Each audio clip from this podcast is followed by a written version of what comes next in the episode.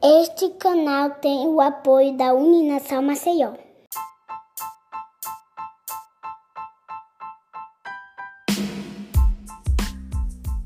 Olá, bem-vindo a mais um episódio do É Freud. Hoje o tema é ansiedade e estamos com Sabine Hellman, psicóloga e professora universitária, mestre em teoria e pesquisa do comportamento, especialista em psicologia clínica e em gestão de pessoas. Sabine faz parte da equipe É Freud.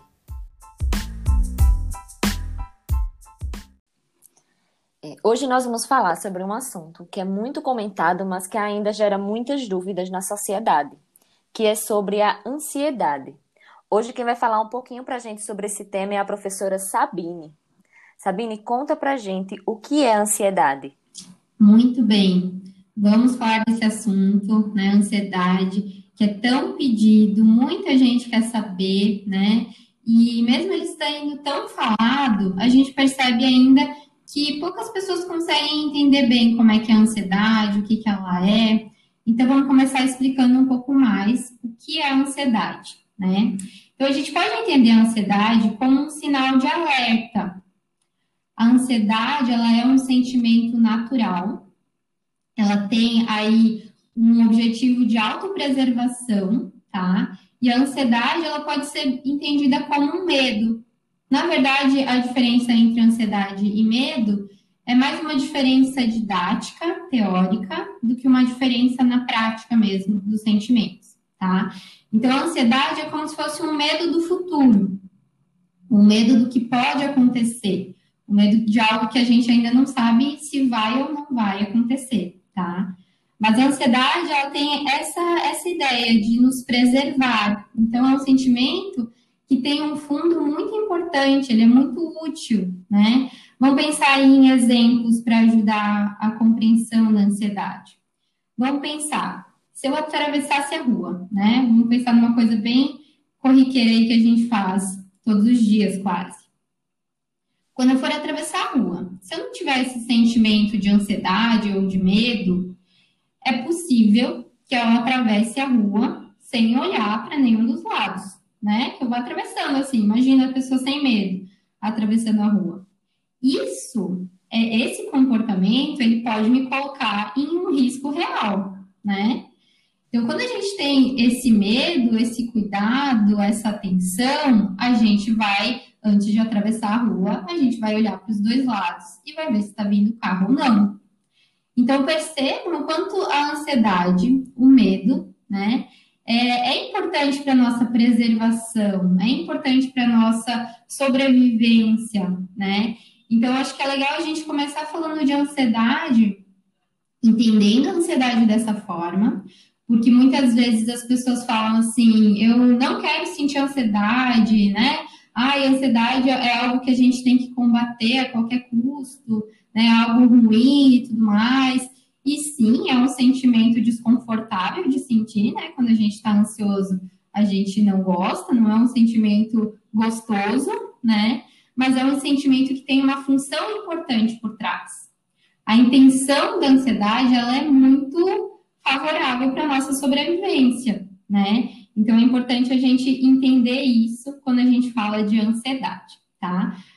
Esse é o primeiro ponto, né? Mas é legal falar, e aí a gente vai falar aí ao longo do nosso episódio de hoje, um pouco das diferenças da ansiedade dita normal, né? Que é a ansiedade esperada, de um transtorno de ansiedade ou de uma ansiedade num nível que é patológico.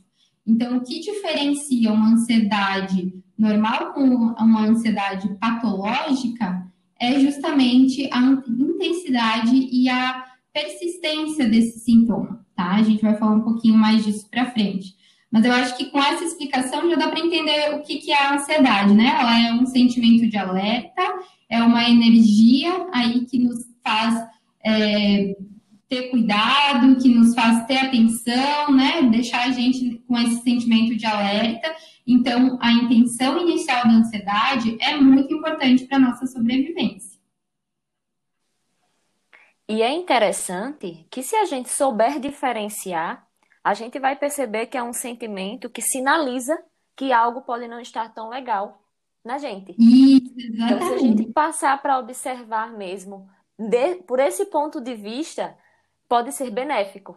Exatamente. Eu, eu, eu costumo falar muito assim para a gente fazer as pazes com a nossa ansiedade, né? Vamos pensar em uma outra situação que a ansiedade ela é muito presente e muito importante, né? Por exemplo, quando eu tenho uma prova, né? Quando eu estou me preparando para uma prova, é esperado que eu fique ansioso, né? Para esse momento, que eu tenha ansiedade. E essa ansiedade, ela, ela é considerada saudável, né, ou funcional, quando ela me faz estudar para essa prova, né? Imagina se eu não tivesse ansiedade para a prova. Provavelmente eu não iria me preparar, provavelmente eu não iria estudar para a prova. Então, a gente precisa da ansiedade, né? A gente precisa olhar para ela com esse olhar de energia, sabe? Que eu acho que, que torna muito mais compreensível a sua função. É, você falou que tem graus de ansiedade que podem ser normais e tem outros que já podem chegar a ser patológicos. E a gente sabe que os sintomas eles diferenciam, mas ao mesmo tempo eles aproximam-se de problemas que podem levar a situações físicas, de ordem física. Então, quais são os sintomas e como a gente pode diferenciar de um grau normal para um grau patológico? Sim, muito bem. Bom, quando a gente fala de ansiedade, então a gente está falando de uma reação no nosso organismo como um todo, né? Vem os sentimentos e também vem reações orgânicas, fisiológicas, né?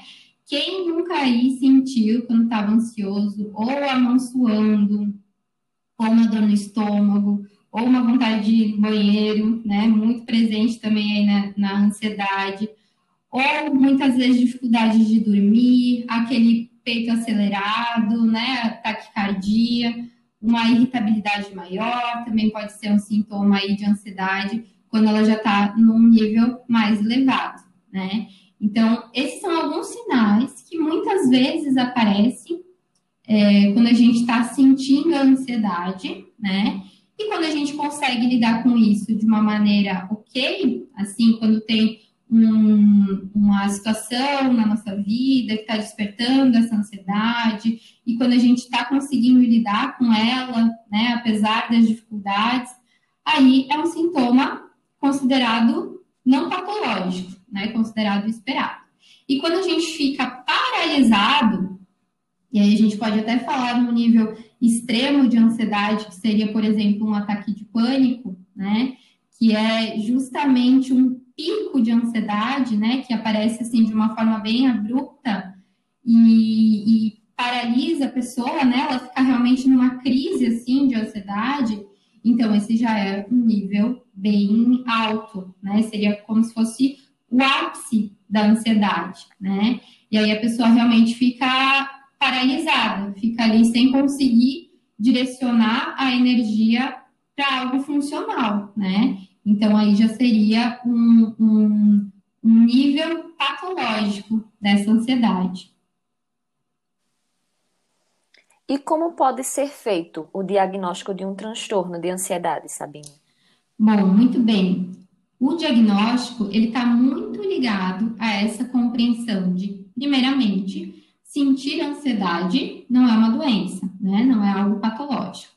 O que seria patológico tem a ver com o nível com a intensidade, né?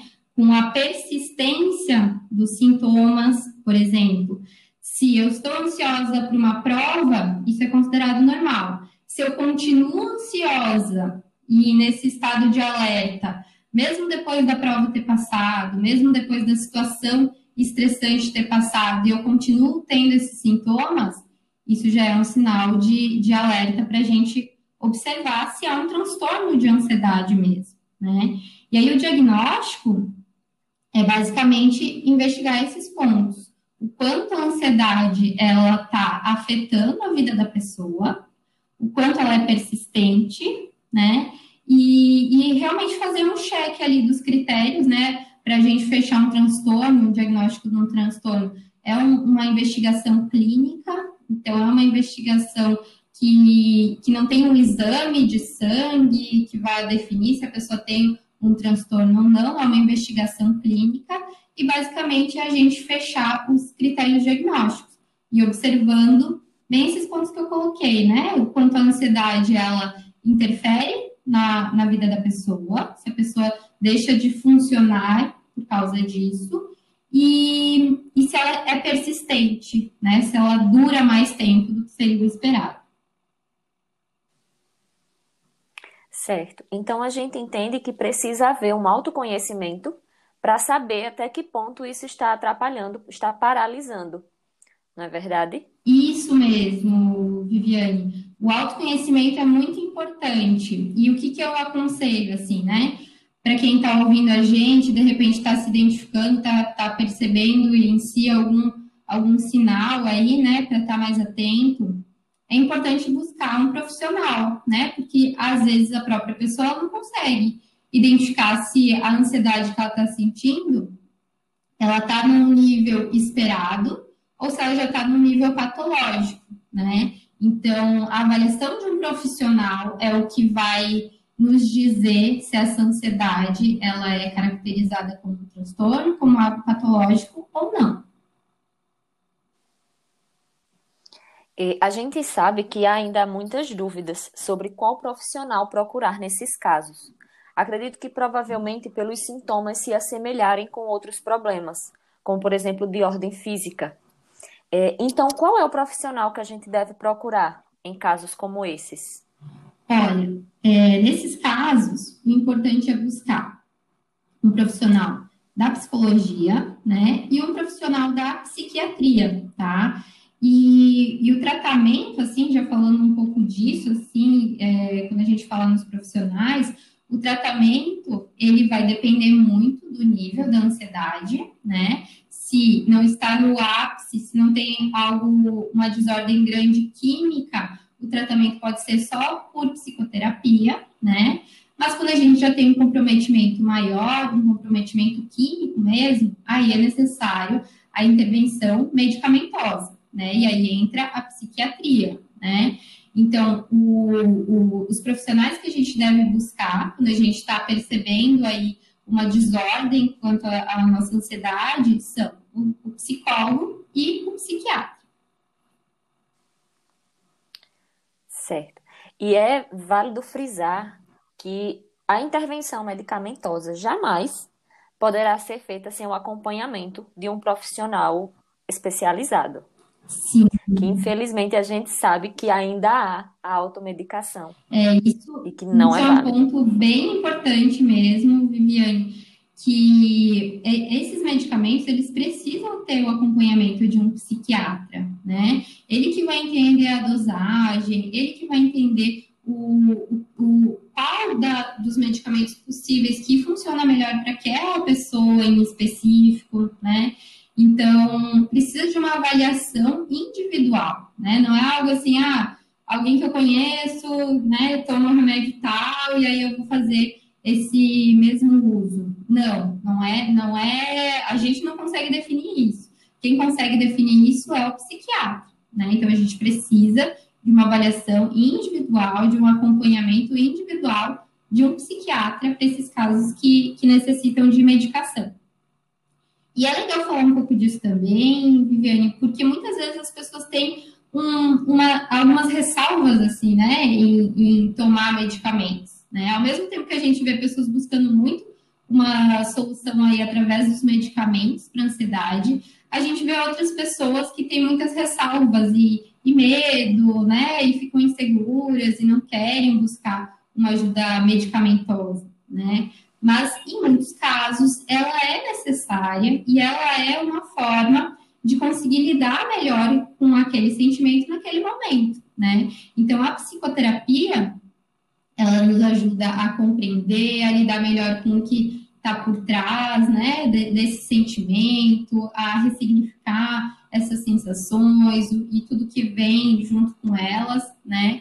Mas a, a intervenção medicamentosa nos ajuda na parte química, né? A equilibrar mesmo ali o que precisa ser equilibrado, né? Para que a gente consiga, de fato, lidar melhor com essas sensações, com esse sentimento aí de alerta, né? Então, o ideal é que sejam as duas coisas quando necessário. Ótimo. É, a gente sabe que o momento que nós estamos vivendo, principalmente agora, é, é bem complicado e tem trazido muitos sentimentos ansiosos na sociedade atual. E a gente sabe que, também que não é um problema recente, é algo de muito tempo e que provavelmente ainda vai se estender bastante. Então, como é que a gente pode lidar melhor com a ansiedade?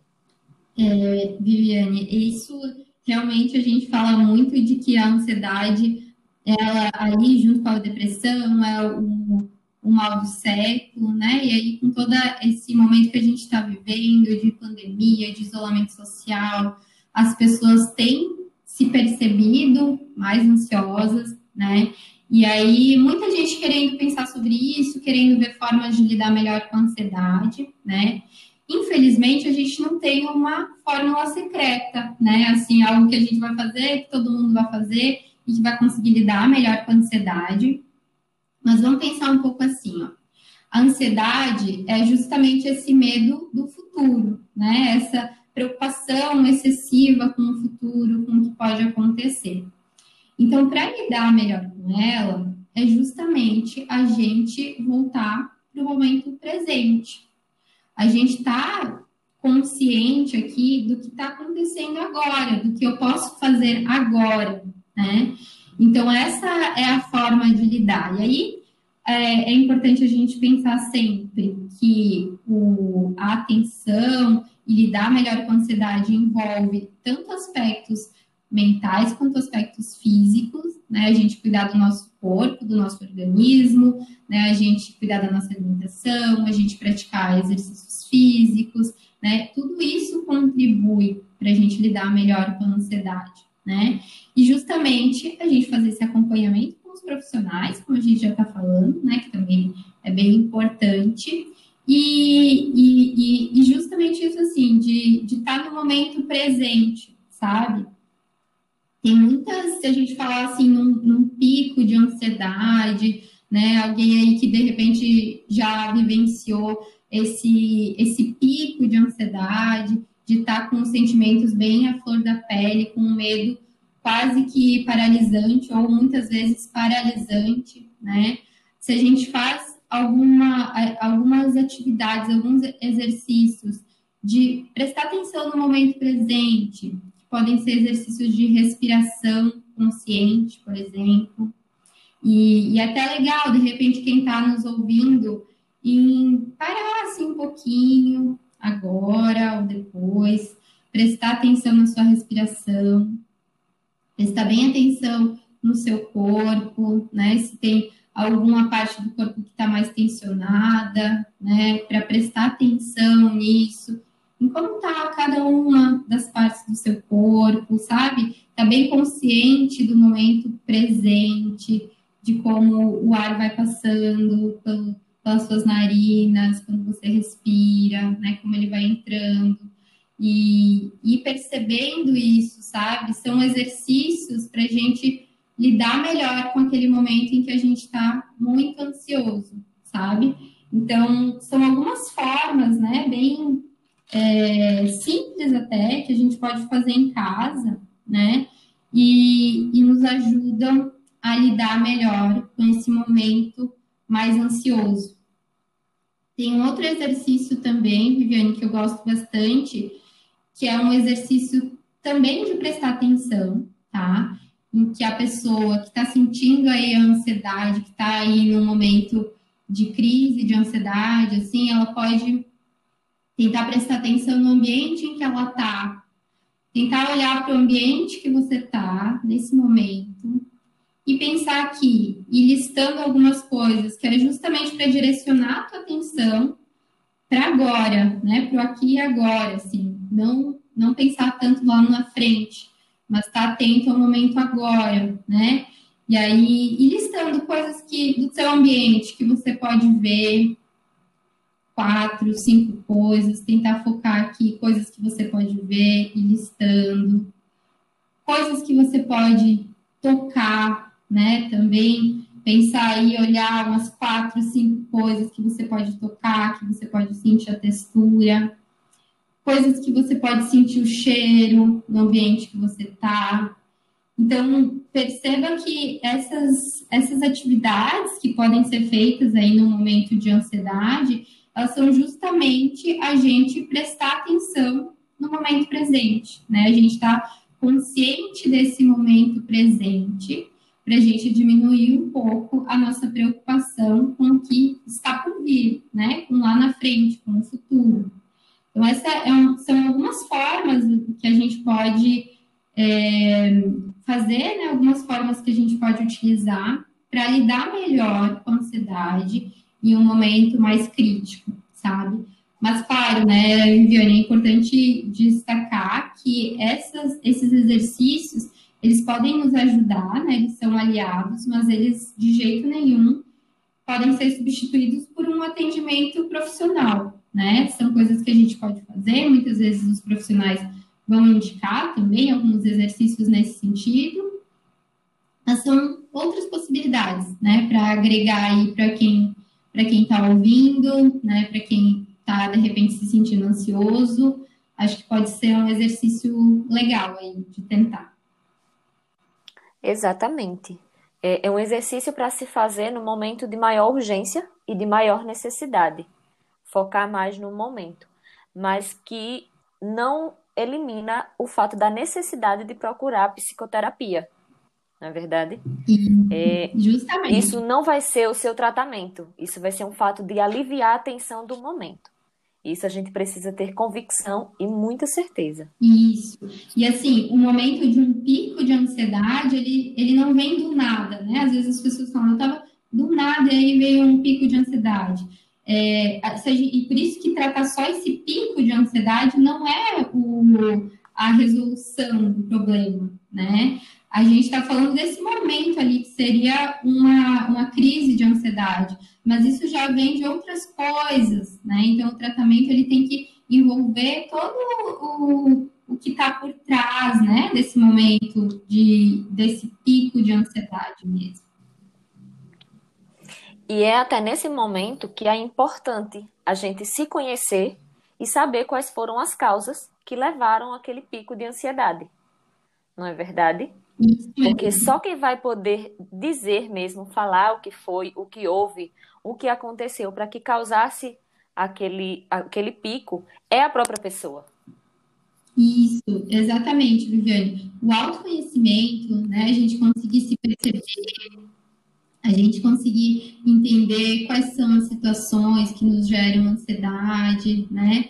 Isso é, sem dúvida, a chave, sabe? A gente conseguir se conhecer, né? Já conseguir sinalizar, assim, prestar atenção, né? Quando alguma coisa não tá legal, para justamente não deixar os sintomas irem evoluindo, né? E ficar cada vez mais crítico, para a gente já conseguir logo, né? Logo quando tá começando, já, já tomar alguma atitude, já buscar ajuda, né? Já buscar um profissional, já fazer uma avaliação, né? Então, aí a gente consegue trabalhar de uma forma preventiva mesmo, né? Acho que isso que é, é o importante. A gente ter conhecimento sobre como funciona a ansiedade, é um pouco do nosso objetivo aqui com o podcast, né? Trazendo esse assunto para o podcast, falar um pouco mais sobre como funciona a ansiedade, sobre quais são os sinais, né? Sobre o que pode ser feito, quem buscar, né? Como é que isso funciona.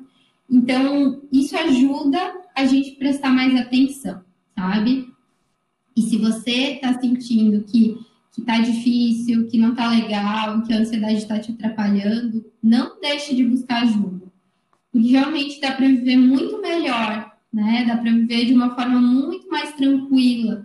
E às vezes quando a gente está se sentindo ansioso, né, tendo esses sentimentos, a gente parece que aquilo não tem saída, né? Parece que aquilo ah, é uma coisa que vai nos acompanhar, mas não precisa ser assim. Pode ser muito mais tranquilo. E ao contrário de que muita gente ainda pensa, é, procurar ajuda não é sinal de fraqueza e ansiedade não é doença. Isso, exatamente, Viviane. A gente até está querendo trazer em outro episódio, né, um pouco dessas questões de da psicofobia, né, que é justamente esse medo, essa, essas ressalvas que as pessoas têm, né, em buscar saúde mental, né, buscar profissionais que, que nos ajudam a, a estar com a saúde mental melhor, né, esse é um assunto bem, bem importante, a gente vai falar mais para frente, né, mas sem dúvida, gente, isso não é motivo de vergonha, isso não é motivo de de, de se sentir mal, de imaginar que a gente é uma pessoa menos é, forte, né? Isso demonstrando uma fraqueza. A gente cuidar da nossa saúde mental é tão importante quanto a gente cuidar da nossa saúde física, né? E cada vez mais as pessoas estão percebendo isso, mas ainda assim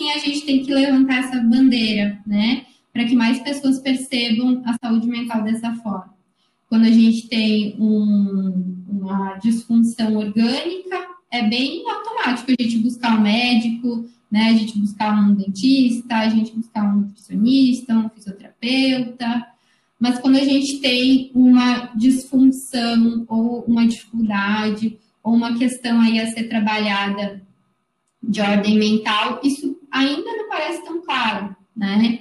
Então, vale a pena a gente bater nessa tecla busque o profissional, não tem, não tem vergonha nenhuma nisso, né? A vida pode ser muito mais tranquila, as relações podem ser muito melhores, a gente pode enfrentar as dificuldades da, da vida aí de uma forma bem melhor, quando a gente está mais fortalecido, né? Quando a gente está com a saúde mental mais trabalhada. Exatamente. Então, Sabine, é, diante de tantas dúvidas que a gente conseguiu tirar aqui. Esperamos que vocês que estão nos ouvindo também tenham conseguido tirar muitas dúvidas. É, agradecemos muito a sua presença, Sabine, no nosso podcast. Sabine, que faz parte da equipe do podcast e está aqui com a gente falando de um assunto tão importante, mas que ainda precisa muito ser falado. Então, muito obrigada por estar aqui conosco, Sabine. Muito obrigada. Espero mesmo que a gente consiga ajudar bastante gente, né? Tratando um pouco desses, dessas questões aí que são do universo psicológico, né? De uma forma mais acessível, mais simples, né? Que justamente é o propósito do nosso podcast, né? Então, espero que ajude bastante gente e a gente vai, vai se encontrando aí nos próximos episódios. Foi um prazer. Obrigada e até a próxima. Até a próxima. Tchau, tchau.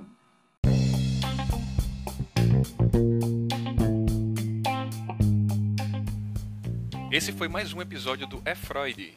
Esse canal conta com a participação de Ed Gama, Laila Emanuele, Radjalma Alves, Sabine Helman e Viviane Oliveira visite nossa página no Instagram e fique por dentro do lançamento de cada episódio. Você também pode deixar sua crítica e sugerir novos temas. Obrigado e até o próximo episódio.